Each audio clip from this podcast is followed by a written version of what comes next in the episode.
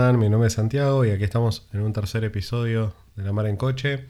Esta vez después de, dos semanas sin haber grabado nada, más que nada por... Bueno, me mudé, eso trastocó bastante eh, todo. La organización, ustedes saben lo que es una mudanza y, sobre todo con niños eh, lo, hace, lo hace más complicado, sobre todo por la cantidad de cosas que uno tiene y que tiene que decidir un poco si quedárselas, si tirarlas. Uno no se da cuenta de, todo lo que tenemos hasta, hasta que te mudas. ¿no? Hay un dicho que dice uno no sabe lo que tiene hasta que lo pierde. Creo que en realidad uno no sabe lo que tiene hasta que se muda. Ahí es cuando realmente nos damos cuenta de, todas las cosas que, juntamos y que tenemos.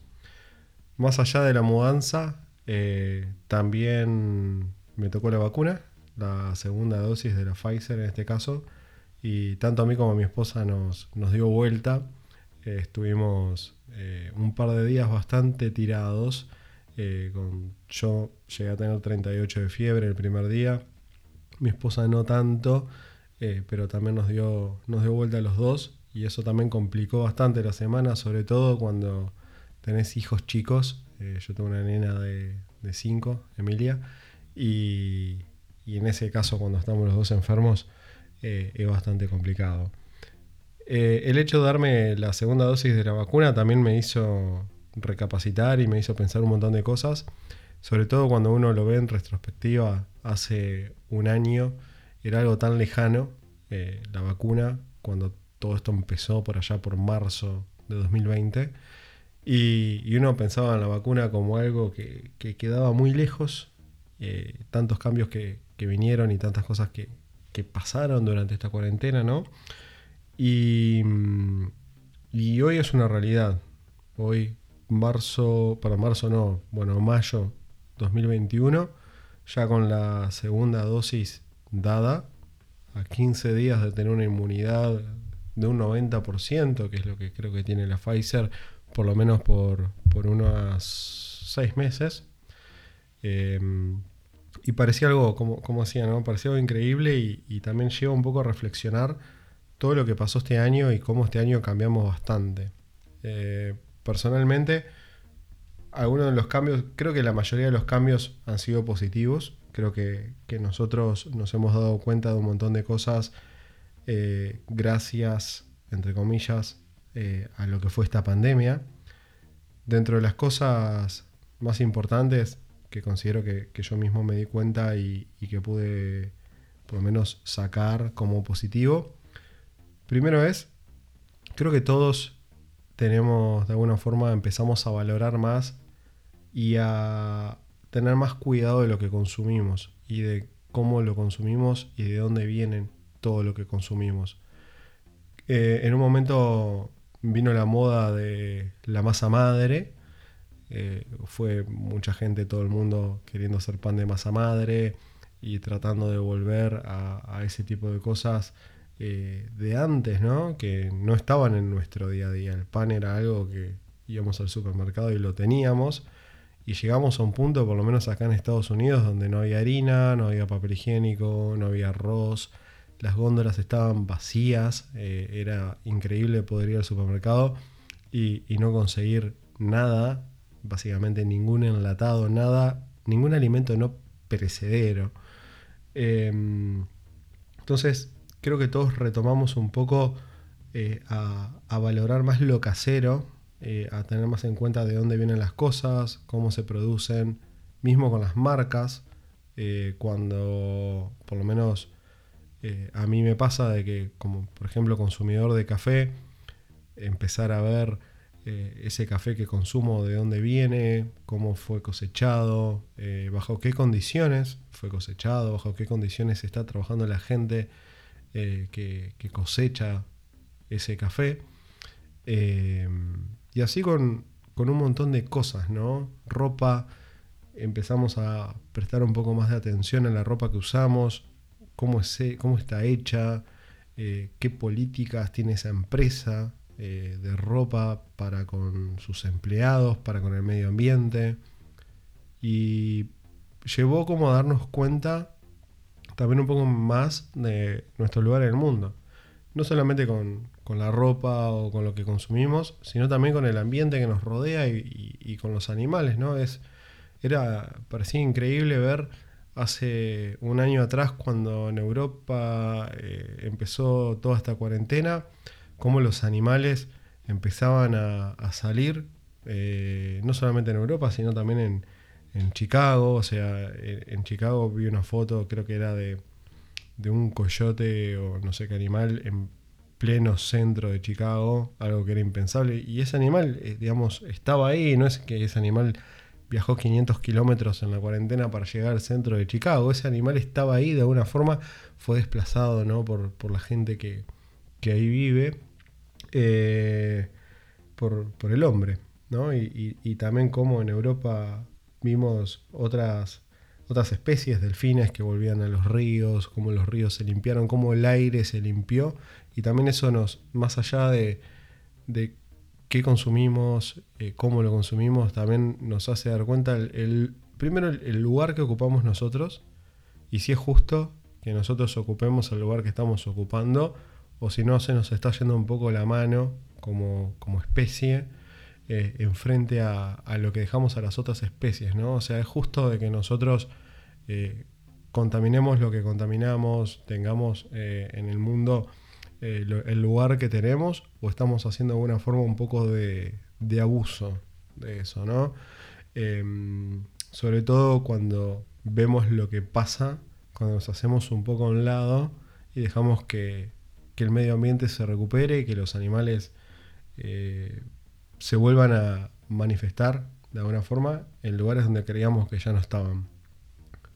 Em, creo que la cuarentena y, esta pandemia dejó mucho, eh, no terminado, obviamente, pero creo que si no cambiamos y si de alguna forma nosotros no empezamos a ver lo que tenemos, lo que nos rodea y, a valorar y a entender cuál es realmente nuestro lugar eh, en el mundo, nuestro, nuestro lugar en el ambiente, qué lugar tenemos y si, si ese lugar es realmente el que queremos ocupar, creo que estamos a nada de que pase algo peor, ¿no? Eh, es decir, la naturaleza es sabia, nosotros no somos omnipotentes, eh, podemos ver como un virus bastante simple eh, nos hizo pelota y nos trastocó la economía, la salud, mató miles, millones de personas en un año. Y como digo, la naturaleza es sabia y sabe hacer limpieza también de lo que nos sirve. Entonces, está en nosotros cómo vemos esto de cara al futuro, eh, el lugar que queremos ocupar y darnos cuenta de que eh, esto, de alguna forma hay un montón de cosas que tienen que cambiar, ¿no? Repito, ¿qué consumimos? ¿Cuándo lo consumimos? si es necesario consumir lo que consumimos, de dónde viene lo que consumimos, qué políticas tienen las empresas que hoy manejan y producen lo que nosotros consumimos y también el lugar que nosotros tenemos eh, en el ambiente y en el mundo hoy. Bueno, y siguiendo un poco con el tema eh, de cuidar y de valorar lo que somos, lo que tenemos eh, y, cambiar un poco nuestra filosofía, hay un tema que siempre me interesó mucho y del cual todavía no, he logrado eh, poder adentrarme tanto como me gustaría, pero es el tema del minimalismo, ¿no? O sea, ser un poco más minimalista con lo que tenemos y con lo que hacemos y no tan consumista y acaparadores de cosas eh, y bienes que no necesitamos.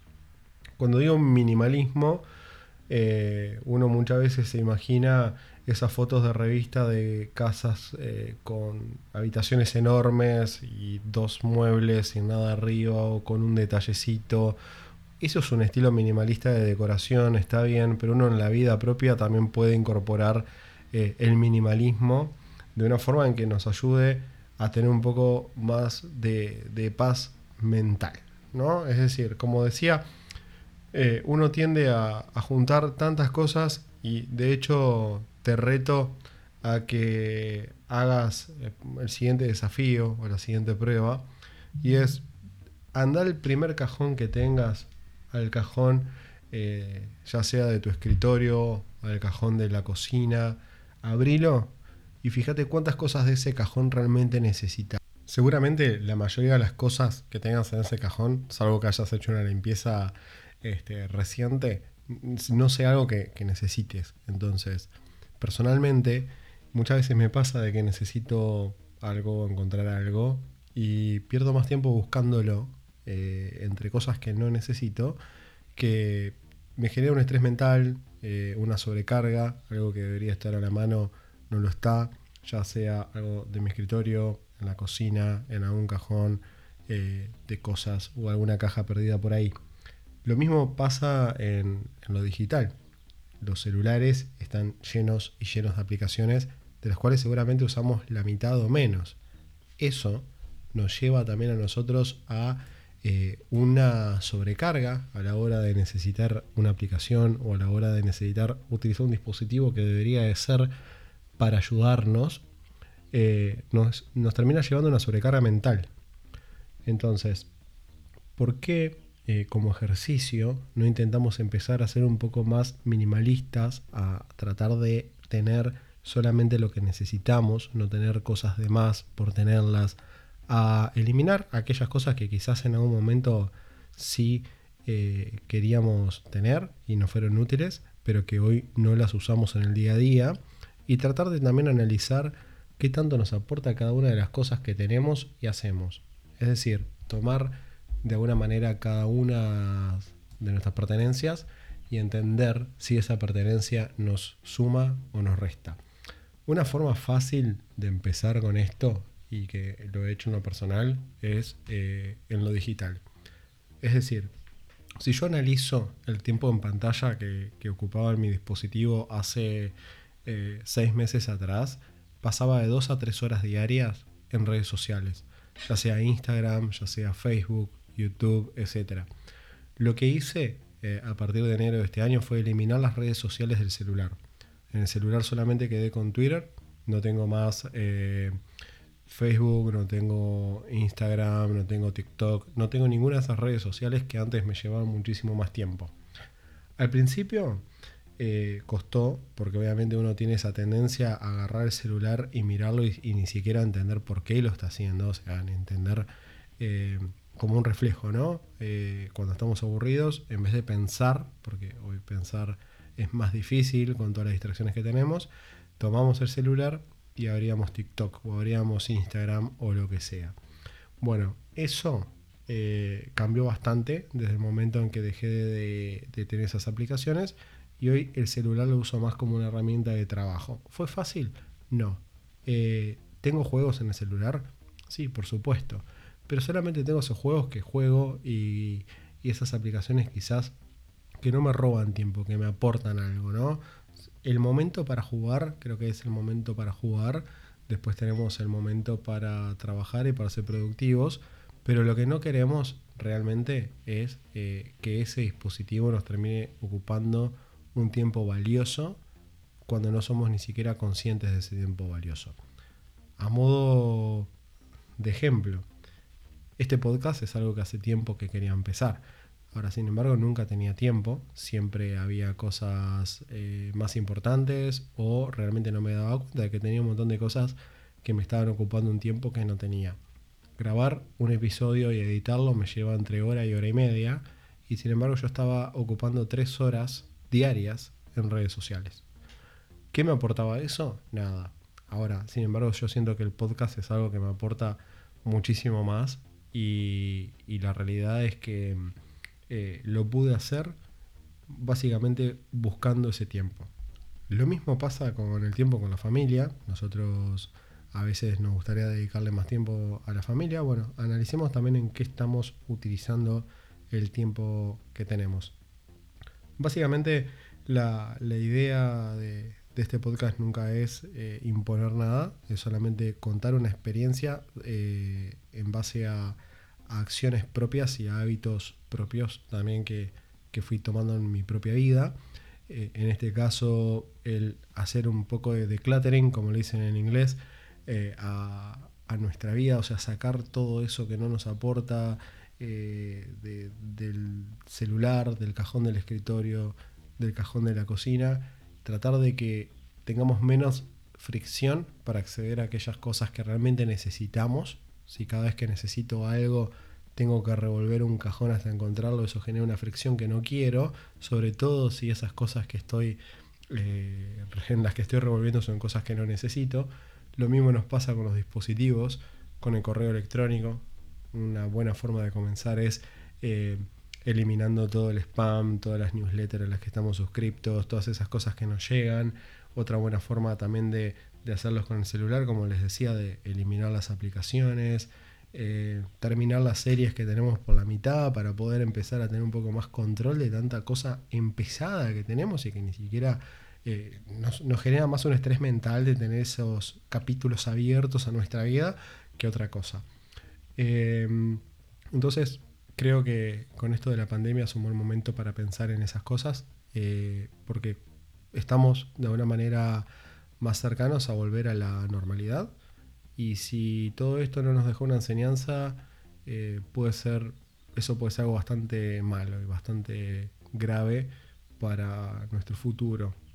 Entonces, para que todo esto valga la pena, no podemos volver a ser los mismos, ¿no? O sea, tenemos que haber aprendido, haber cambiado, va a costar, ya creo que la parte más difícil está, pero tenemos que recordar lo que éramos antes, lo que somos ahora eh, para no volver a ser los mismos. Creo que esa es la clave. Bueno, gracias a todos por acompañar este tercer episodio de La Mar en Coche. Disculpas nuevamente por eh, un poco el atraso en, grabar este episodio, pero como les decía, eh, estuve con fiebre, con la vacuna, con la mudanza, con, con muchísimas cosas juntas. espero poder volver a retomar el episodio semanal. Suscríbanse, ya estamos en Apple Podcasts, en Google Podcasts, en Spotify y también en Audible. Muchas gracias y nos vemos en el siguiente episodio. Chao.